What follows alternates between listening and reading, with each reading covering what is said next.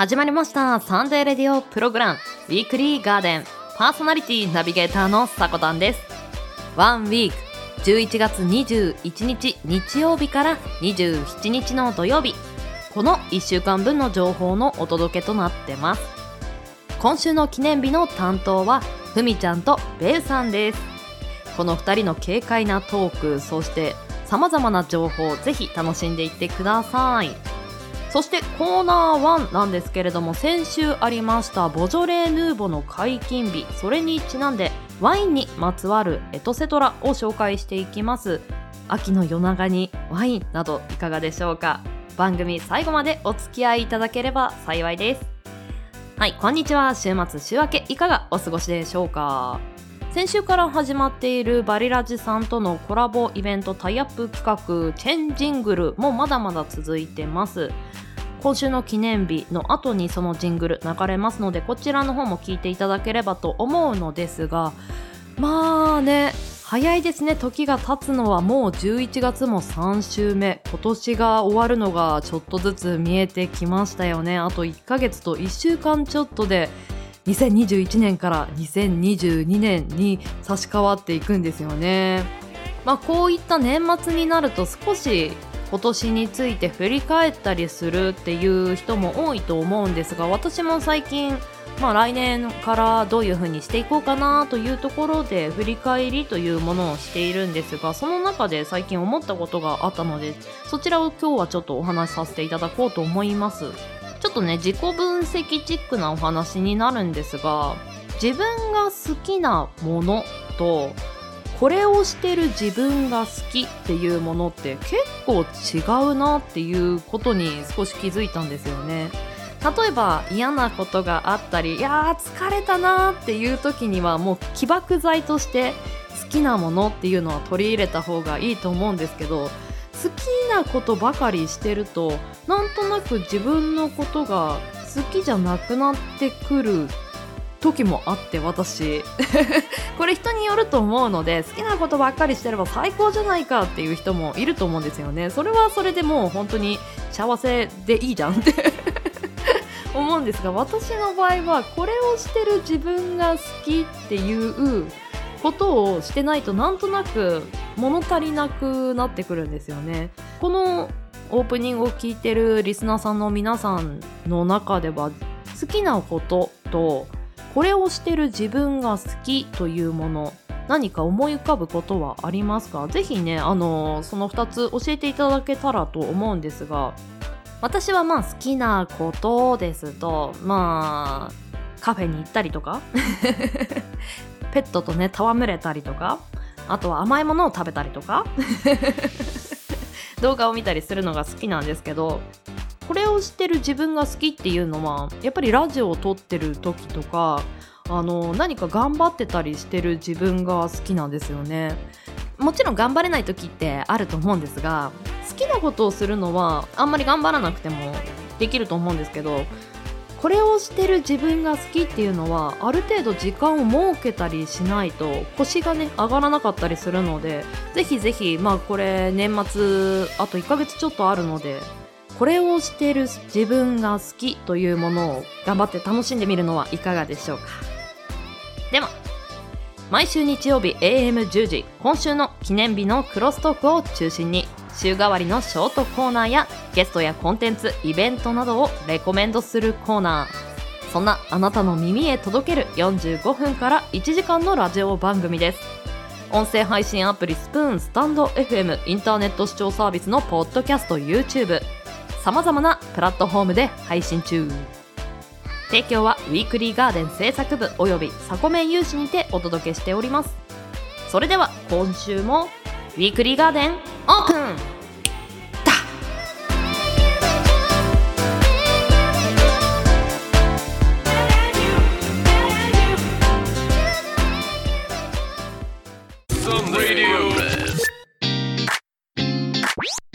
Sunday radio program Weekly Garden Weekly enjoy together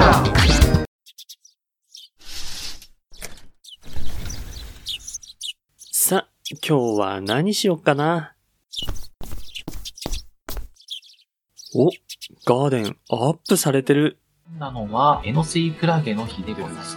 どうですかね？飲まれたりします？ネイルをする人も増えることから7月行き10ましょう。豆知識を用意させていたトだきまピックが。お父さんの日見ていきましょう毎日働いて火曜ってお父さんの日なんだ。うーん。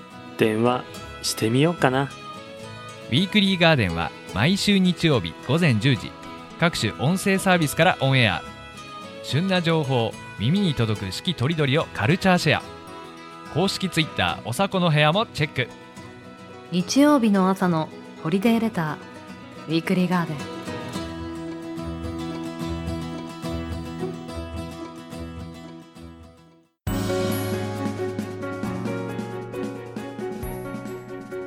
11月21日日曜日から11月27日土曜日、今週の記念日です。こちらは一般社団法人日本記念日協会のホームページに記載されている協会に登録された記念日を紹介していきます。今週全体の項目数は74項目でした。担当はふみとベウです。よろしくお願いしま。よろしくはい、11月ですよ。という間。ですよね。だいぶもう食欲の秋というよりかはもう冬直前ですからね。うんうんうん。季節に合った記念日続々と出てくるんではないでしょうか。どんなんいきますかね楽しみですね。楽しみですね。今週もよろしくお願いします。はい。こちらこそよろしくお願いします。では改めまして今週の記念日を見ていきましょう。まずは本日11月21日日曜日の記念日です。教会が制定した記念日は9項目ありました。その中からカキフライの日ご紹介していきます。はい。香川県三豊市に本社を置き、各種の冷凍食品の製造販売を手掛け、全国の量販店、コンビニ、外食産業などに流通させている株式会社味のチヌヤが制定。海のミルクと呼ばれ、栄養価の高い牡蠣を使った牡蠣フライを多くの人に食べてもらうことが目的。日付は牡蠣のシーズンとなる11月、そして21をフライ、2をフ、1をイと読む語呂合わせから本日となりました。おーいやー、いきなり旬の食材出てきました。そうですね。この時期よく見ますよね。牡蠣ありますってい見うのね。ますよね。ベウさん、牡蠣フライお好きですか？あのー正直言うとそんなに得意じゃないんですよ。そうなんですねう。ん。ふみさんどうですか？私、生牡蠣は実はあんまりこう自分からは食べないんですけど、牡蠣フライはすごく好きなんですよ。うんうんうんうん牡蠣あんまりお好きじゃなかったんですうん。いね。や、なんか小さい頃はすごい食べてたらしいんですよ。牡蠣フライ好きで。はい。気がついたらそんな好きじゃなくなってたっていう。ええ味覚の変化なんですかね。普通逆じゃないかなと思うんですけどね。そうですよね。大人になるにつれて、その、牡蠣の美味しさに気づくみたいなのありそうですけどね。自分でもそう思います。11月22日月曜日の記念日です。教会が制定した記念日は18項目ありました。その中からペットたちに感謝する日、こちらについてご紹介していきます。はい。私たちと生活を共にし、喜びや悲しみ、生きがいを与えてくれるペットたちに感謝し、人と動物の正しい関係を考える日。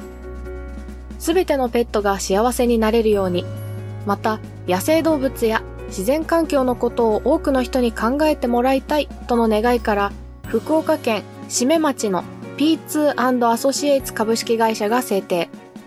日付はペットの代表の犬の鳴き声ワンワンと猫の鳴き声ニャンニャンの語呂合わせから22日となりました。ということで、はい。ペットを飼っているベウさん、はい。せっかくですので、感謝の気持ち伝えてみませんか？日頃から伝えまくってるつもりなんですけどね。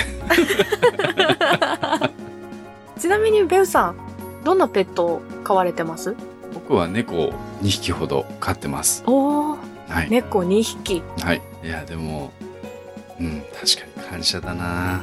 うんうんうん、彼らがいてくれるっっていうのはやっぱり家に一人でね帰った時にすごく実感はしますねはいはい。うんけなげに出迎えてくれるわけですよ両方ともオス猫で一応保護猫をそのまま情が移っちゃって飼う形になったんですけど、そうなんですね。そうなんですよなるほど。可愛いですよ本当にあの ね一匹でも多く殺処分とかね処分対象にならないように犬猫が助かってくれたらいいなと日々思っておりますうんうんうんうん。本当にこの記念日の説明文にありましたけれども、まあ、動物とか環境のことを考えてもらいたいという思いについてはね、ゆうさんも日頃から思われているんじゃないでしょうかう。ん多分話し出すと長いです じゃあ、今回はこの辺にしておきますわか。りました では、11月23日火曜日の記念日です。はい。協会が制定した記念日は25項目ありました。この日、えー勤労感謝の日なんですが、この日に記念日として制定した理由が、ちょっと面白いなと思ったものがいくつかあったので、おその中から一つピックアップしてご紹介をしていきたいと思います。はいお願いしますはい。小ネギ記念日。福岡、大分、佐賀、高知、宮城の各県の全国農業協同組合連合会の県本部で作る小ネギ主産県協議会が制定。国産小ネギの販売促進のシンボル的な日です。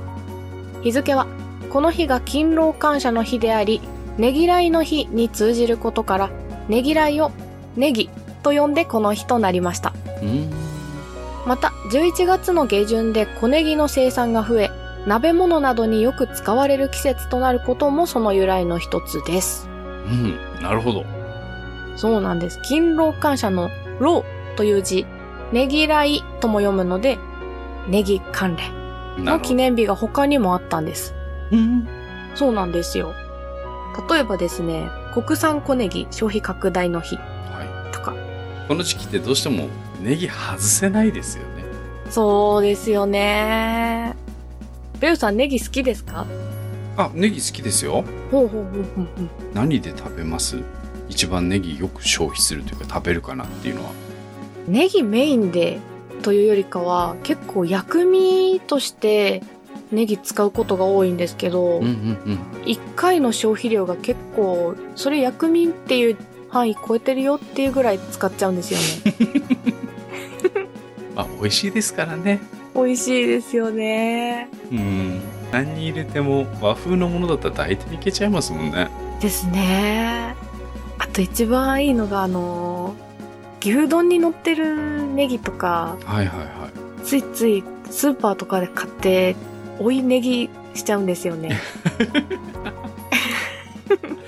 相当好きですねそれね。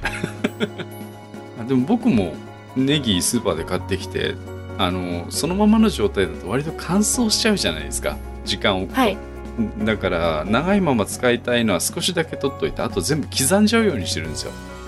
ありますよね。うんうん。で全部刻んで冷凍しとくと使いたい時だけ解凍してっていうのをやってますねわうちもそうですようんあれ便利よね 主婦トークみたいになってますけど まあ、これからの季節、あれですよね。まあ、喉にもいいっていうネギですからね。うんうん大活躍が期待できそうです。うんですねはい。小ネギネギともどもいっぱい使って健康を維持していきたいものでございますはい。では、週の折り返しです。11月24日水曜日の記念日。協会が制定した記念日は7項目ありました。その中から思い出横丁の日をご紹介していきます。東京都新宿区の新宿西口商店街振興組合が制定。昭和の風情が残る飲食店などが立ち並び、人情とうまさと安さで人気の同商店街の通称思い出横丁では、1999年11月24日に火災が発生。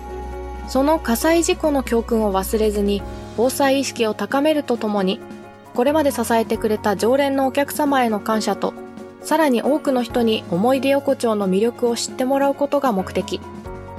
日付は火災事故が起きた日から11月24日となりました。なるほど思い出横丁なんですけれども、えー約70件あった店舗のうち28件が全半焼してしまったという事故なんですね。うーんもったいない。うーん、本当にそうですよね。まあこれからの季節乾燥もしていくので、火の管理には気をつけていきたいというふうに、あの、これを読んでて思ってはいたんですね。うんうんうんうん。まあ、あの、僕実は消防団っていうのにも入ってるような人間なんですけども、はい。うん、あの、どうしても建屋が老朽化してくると、コンセント周り、うん。うん、あそこが一番出火の原因になりやすくて、はい。ぜひ聞いてる方もね、間もなく年末が来て大掃除が近づいてきますんで、うんうん。家の中で差しっぱなしのコンセント、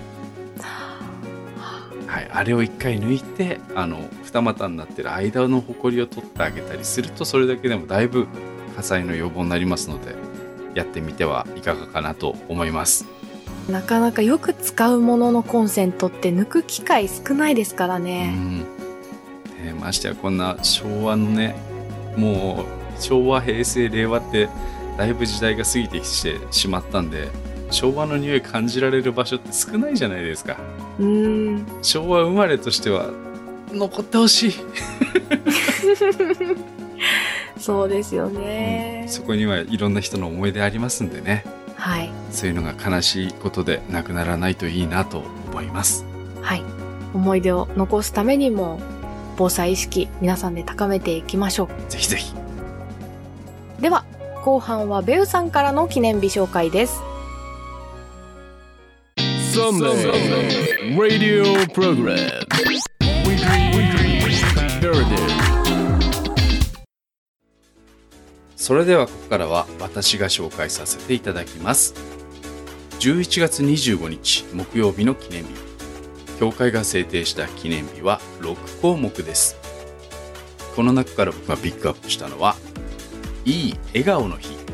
内容を見ていきます。はい。熊本県熊本市に本社を置き黒酢ブルーベリー肝油青汁などの健康食品を取り扱う株式会社笑顔が制定笑顔でいることで健康になる。健康だからこそ笑顔になれる。との思いからより多くの人に健康で笑顔にという意識を持ってもらい日本を健康にするのが目的。日付は11と25で過去して「いい」が11笑顔イコールにっこりということで過去25の語呂合わせからということなんですがうんうん。笑顔大事ですねこの時期ね寒いとだんだん顔引きつってまいりますから そうですね。そうです僕なんかもう外仕事なもんですからなんか顔凍りそうですもんねうーん。今年、まあ去年ぐらいからですけど、マスクをするので、ああまりこう表情を意識しなくなっちゃったなーっていうのは、私の中だとちょっとあるんですよ。あなるほどマスクした上で笑顔を伝えるのってなかなか難しいですね難しいです。目尻ですかねあとははい。もう目をキュッとね、キュッとキュッとすることで伝えていかなきゃいけないなと思ってます。トレーニングしましょうかね 鏡見ながらねはい。はい。続きいきましょう。お休みが見えてまいりました。11月26日金曜日の記念日です。教会が制定した記念日は8項目です。この中から僕がピックアップしたのは、いいフォローの日。東京都渋谷区の落書きをクリーン、過去きれいにすると、括弧してアート、彩るの力で解決するなど持続可能な社会の実現に貢献することを目指す一般社団法人クリーンアートが制定。SNS を日常的に利用する若者世代に対して SNS は使い方を誤ると危険な目に遭うことを伝え楽しく正しく使ういいフォローという意識を持ってもらうのが目的。日付は語呂合わせで括弧して11いいフォロー括弧して26の響きに近い1月26日というものなんですがはい。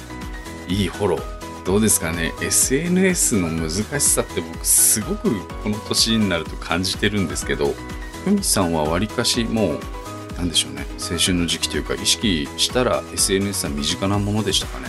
結構学生の頃から使ってましたね。うんうんうん。うん多分ここのジェネレーションギャップも結構あるんですよ。うん、そうするとあのねだいぶ年がいってから世の中が一気に SNS というものが当たり前になった世代の僕としてははい。あーなんかね疲れるんですわ。えでもいると思うんですよ。疲れてる人も、SNS 疲れ。うんこれ原因なんだと思います？SNS で疲れてしまう。まあ、この記念日の名前にもついている通り、うん。フォローしてこうつながっていく。っていうことで、なんて言うんでしょう。一緒の時間を過ごさないといけないみたいな。あーなるほど。フォローしたからにはみたいな。そうですね。そういうのがあるのかなと思ってますけれども、うんうんうん。わりかし僕もなんだろうな何が原因なんだろうなんて考えてるとなんとなく思ったの多分ニュアンス近いと思うんですけど、はい。その SNS の向こう側でつながってる人との距離感が分かりづらいですよね。うーん。うん、そうですよね。別に失礼なことをしたくないし冷たくもなりたくないんだけどはい。かといって近すぎると振り回されちゃうみたいな。でもうんわかりますよ。えーこれさらにもっと今で言う Z 世代の人なんかにしてみるともう生まれた時から当たり前じゃないですか。はい。どういう感覚持ってるのかなってちょっと聞いてみたいななんて個人的には思うんですけど多分これすごい世代の違いあるんだろうなって個人的には思うんです。うんうんうんうん。どっぷり使っている世代だからこそのなんかやり方みたいなのとかもあるのかもしれないですうんね。なんかバランス感覚あるかもしれないですよね。ですね。あなたはどうでしょうか？聞いてくださってる方疲れてませんか？無理は良くないです。何事もバランスですよでねす。ね。うまくやっていきたいです。さてはい。次参ります、週の最後です。11月27日土曜日の記念日協会が制定した記念日はなんと1項目です。おーっと。もうこれしかございません。組み立て家具の日です。はい。和歌山県海南市の家具インテリア用品医療用品などを扱う株式会社黒潮が制定。1967年に同社の深谷正夫氏によって考案。命名されたカラーボックスが大ヒット。その歴史を踏まえて組み立て家具を促進させていくことが目的。日付は深谷正夫氏の誕生日。かっこして1941年11月27日にちなんでということなんですが。はい。どうですか？組み立て家具作ります？作りますし、カラーボックスは私の部屋にもありますよ。多分どこの家でも今組み立て家具って当たり前になってますよねそうですよね。得意ですか？組み立てるの割と得意ですね。あの実は昔家具屋で働いていたので、プロじゃないですかじゃあいやいやいや全然全然そんなことないですよ。すごいなので経験したことはありますね。家具の組み立ては。へえあじゃあ僕よりうまいかもしれないないやーあのただですね取扱説明書を読むのが苦手なので あの突然作り始めるんです。ああもう直感でいくんですねはい。なのでそうするとあの細部の組み立てになった時にもうそこ組んじゃったら入らないよみたいなことがたまに起きるんです。なんか浮かびます なのでそうするとあの入るように一度ばらさないといけないって。ダメダメですねそれは。だダメな例になっちゃいます。そう 皆さんも上手に家具を組み立ててください。それでは今週の記念日からさらに深掘りして豆知識をご紹介したいと思います。今回チョイスしたのは11月26日金曜日に登録されている鉄分の日ポリフェノールの比になります、はい栄養補助サプリでも名前をよく目にする2つの成分だと思うんですがはい。摂取することで様々な効果が得られます。うんうん。鉄分は体のエネルギー生産に貢献してくれ貧血や思考力の低下の防止につながります。またポリフェノールの持つ抗酸化作用は血液血管肌細胞に至るまで良い効果を発揮してくれるのは広く知られているところだと思うんですが問題はどうやってこの2つを効率よく体に取り入れるかというところなんですよ。効率よく？うんうんうんうん。あの鉄分なんかは摂取しすぎても良くないんですよね、うーん。なのでバランスよくこれを体に吸収するのには何がいいのか。ここでですねはい。優秀なガーデンスタッフさんが調べてくれましたこの2つの成分を効率よく摂取できる食品がございます。ふみさん何だと思いますか？鉄分とポリフェノールですよね。はい。ぶどうまあ、ポリフェノールでいうとブドウはバリバリありますね。そうですよね。鉄分はないですかね。なんか色的に鉄分もありそうかなと思ったんですけど。あーあ僕どっちかというとそのパターンでいくとプルーンがちょっと頭に浮かんだかなと思うんですけブルーンか。ど、うん、あれもなんかあでも鉄分あるかな。いい加減なこと言っちゃいけないんですよねここ。レンさん早く答え教えてくださいよ。うんそうですそうです。あのスタッフさんが調べてくれた大切な答えの方に行きましょう。えっ、となんとですねこの両方を効率よく取れる食材それは小豆です。えー、小豆、小豆なんですよ、えー鉄分ポリフェノールも多く含んでる小豆なんですが、えーこれをですねさらには小豆の皮の方にはですね免疫力を高めてくれる成分まで入ってるんですよね。サボニンっていうものなんですけどもはいはい。多くの鉄分そしてポリフェノールさらにはサボニンと素晴らしい効果を持ってるこの小豆食べ方としてはですねはい。赤飯で食べるのが一番いいんじゃないかという報えー、告が、お赤飯。はい、入っておりますちょうどねこれからの時期お祝い事じゃないですけどだんだんコロナも落ち着いてきて今年は多分実家に帰郷するっていう方も多く見られるんじゃないかなって思うんですよ。うんうん。そういうお祝いの席久々に会える親類親戚に会える時はみんなで健康のために赤飯を食べてみるというのもいかがなもんでしょうかという提案でございました。はい。では協会が制定した今週11月21日日曜日から11月27日土曜日までの記念日をご紹介いたしました。来週の今週の記念日の担当はさこさんとゲストさんです。イェイ。誰が来るんですかね。気になりますね。皆さんお楽しみに。それではここまでの担当はふみと。レウでした。またねー。またねー。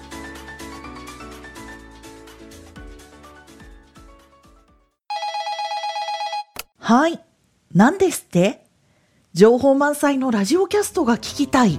ああそれならいいラジオキャストがあるんだよね。うんうん。今日が何の日か知りたい。あ、いいキャストありますよ。スパイシーな情報でギアアップ。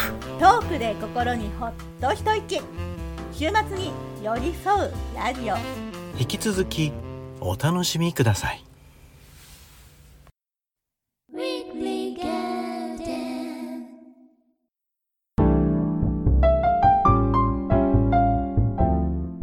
ワインにまつわるエトセトラ。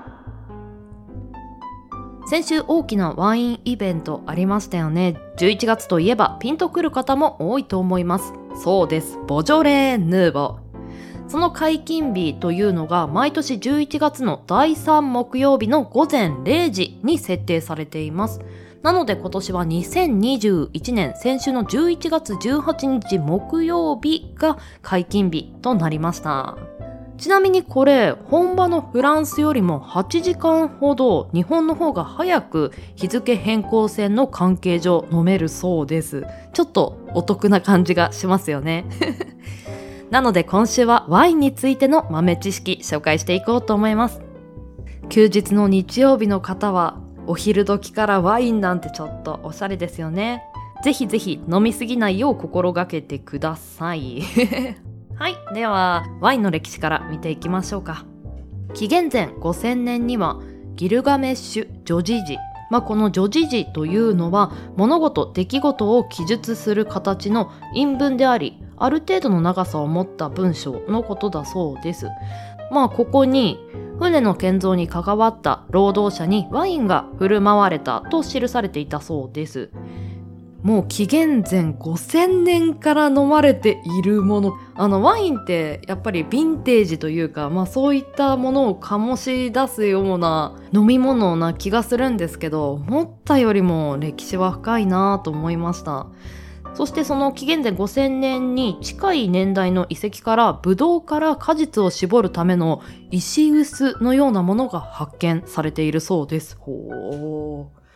そして時は進みます。紀元前1500年頃にギリシャに醸造技術が伝わりヨーロッパ全土に伝わっていきました。日本では奈良時代にブドウの存在が確認されていたものの日本酒などの米からお酒を作る文化があったためワインの誕生には至りませんでした。室町時代の後期にスペインやポルトガルからワインが伝わり明治時代に近代化によって生産量が徐々に増えていったそうです。日本では割と、まあ、最近の文化にあたるんですね。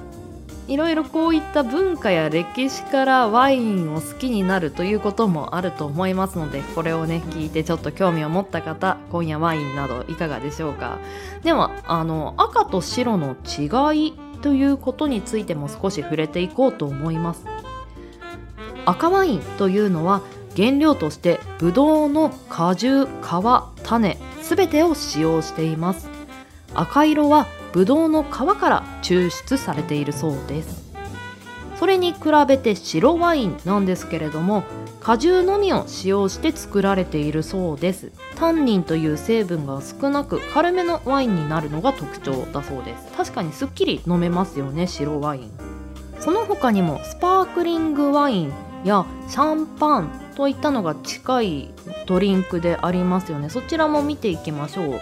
スパークリングワインというのは3気圧以上の炭酸ガスを含んだ発泡性のワインの総称のことをスパークリングワインというそうです。3気圧っていうちゃんと量が設定されているんですね。へえそしてシャンパンはスパークリングワインの中でも使用するブドウの品種や製造工程が厳密に設定してあってさらに狭められた限定された条件下で作られたワインのことをシャンパンというそうです。なんだろう？なんとなく知ってた情報がこういう風に鮮明になるとはあなるほどなーっていう感想を持ちますよね。私今まさにそうでございます。ワインに関するトリビアまだ続きますよ。ここからはなぜワインの名前は長いのかということをお話しさせていただきます。ワインには主に使用するブドウの品種産地名製造元そして年代などで名前が変わってそれぞれにラベルが貼られています。有名どころのカベルネ・ソービニョンやシャルドネだけでは品種の情報しかわからないため収穫地方や製造元まで限定しないとちゃんとした注文ができないそうです。その畑の名前、まあ、収穫の地方名と品種そして製造元をベースとした名称のちゃんとしたルールというものがワインの名前には設定されているそうです。でそこまで知識がないとこういったものを飲みたいという注文がまあ、あのそれに精通してたり情報を知ってる人はそういうふうにあの何年ぐらいのどこどこの畑のこういう品種が私は好きだと注文できればいいんですけど知らないとなかなか注文しにくいと思うのですがそこはワインのスペシャリストソムリエさんに頼みましょう。例えば予算がいくらぐらいでさっぱりとしたワインが飲みたいとかこういった料理を楽しみたいんだけどどのワインが合いますか？とかそういう感じでねワインという歴史がすごく深かったり品種とかそれぞれにいろいろ知識が必要なので簡単に楽しめるのはそういった方のアドバイスなどがあるといいかもしれませんね。でさらにラベルのマナーというものがあります、まあ、ホームワインを楽しむ時とかみんなでパーティーをする時とかそういう時にちょっと覚えておくといいかなと思う豆知識なんですがワインを注ぐ時にラベルが上になるように向きを変えて注ぐこと。これなんとなく聞いたことあったり日本酒のラベルとかあのワインじゃなくてもそういったお酒のラベルって上にして継ぐっていうのが結構プロの方とかまあそういうお酒をたしなむ方では知っていられてる知識だと思うんですけどこれなんでかって言いますとすごい納得する理由があったんですよね。あの確かに銘柄が見えやすいっていうのも最大の特徴でもあるんですがその他にラベルが注いだ後に残る数量の液で汚れないようにするため。確かに注ぎ口がラベルじゃない方で注いでで上に上げた時に少しだけ垂れてしまう時ってあるじゃないですか。それでラベルが確かに汚れなくなりますよね。あなるほどなぁと。ちょっとこの理由を聞いて感心してしまったんですけれども。で補足情報にもあるんですがビールを注ぐ時のマナーとしてもなぜか定着していったそうです。ビール結構飲み切ってしまうことが多いと思うので、まあ、日本酒とかワインとか飲み切らないやつだったら余計そういう風にした方がいいかもしれませんね。はい。では本日はワインのトリビアワインにまつわるエトセトラ紹介させていただきました。皆さんワインちょっとあなんか買ってみたいなーとか思いますよね。冬で少し寒くてお家にこもる時間もあると思いますのでこの冬はワインを楽しむのはいかがでしょうか。ではエンディングへ参ります。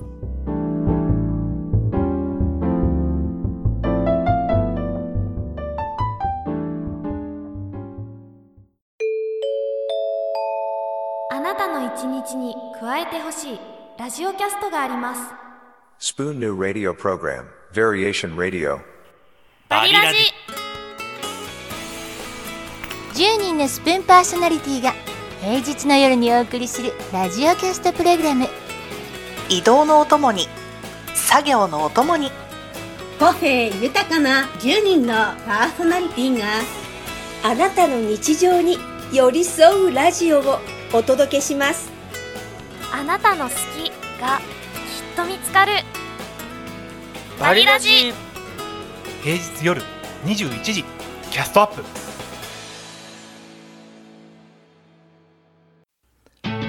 ゲーム配信アプリミラティブにて月曜から土曜日まで配信者が日替わりで雑談配信をお届けするおしゃべりクラブ通称しゃべクラ配信スケジュールや新入部員の募集のお知らせなど詳しくはおしゃべりクラブツイッターアットマーク OSYABERI アンダーバー CLUB おしゃべりアンダーバークラブをご覧ください。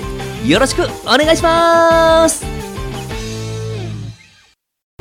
ロロドウィークリーラディオプログラムグラムグラム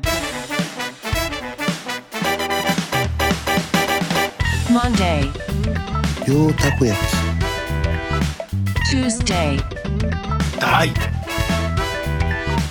ンスデイヤンキチ Thursday チューです Friday ナッチ Secret マジ We are We are We are We are We are We are ロード FM Lodo FM Weekly Radio Program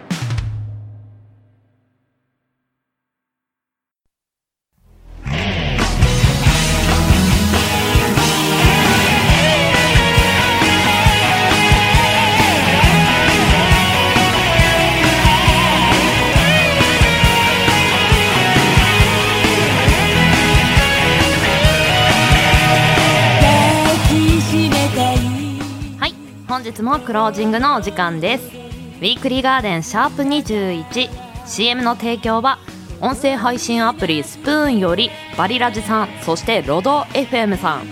さらにミラティブの方からおしゃべりクラブの CM3 本流させていただきました。詳しくは番組公式 Twitter アカウント名おさこの部屋にて発信してますので要チェック。さらに番組ではお便りを募集しています。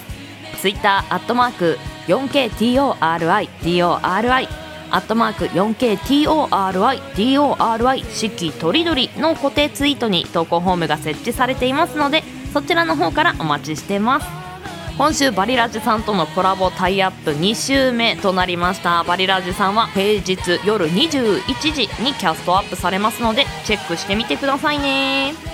オープニングでもお伝えしたんですけれどももう今年もわずかになりましたね。あの体調管理に十分気をつけてもうそろそろ死も走る師走がやってきますからね。美味しいものをたくさん食べて栄養補給してください。ちょっとまだね時間がありますので先週番組へいただいたコメントの方を紹介させていただきます。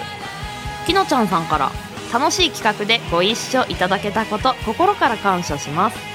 ウィークリーガーデンさんからいただいたジングルのかっこよさに私はのけぞりました。次回担当会から大切に使わせていただきますとねタイアップコラボのバリラジさんのパーソナリティさんからコメントいただきました。ありがとうございます。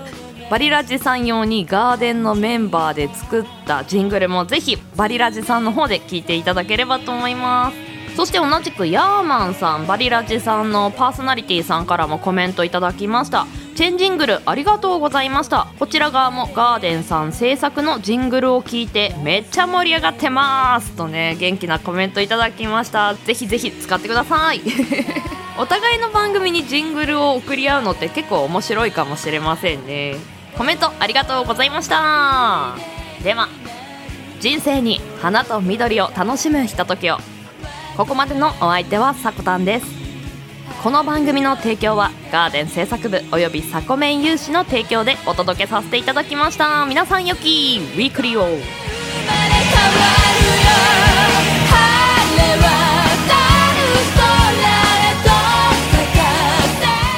いってらっしゃい。行ってきます。いつも聞きに来てくれてどうもありがとう。今日も君はサコメン。だ。また来週。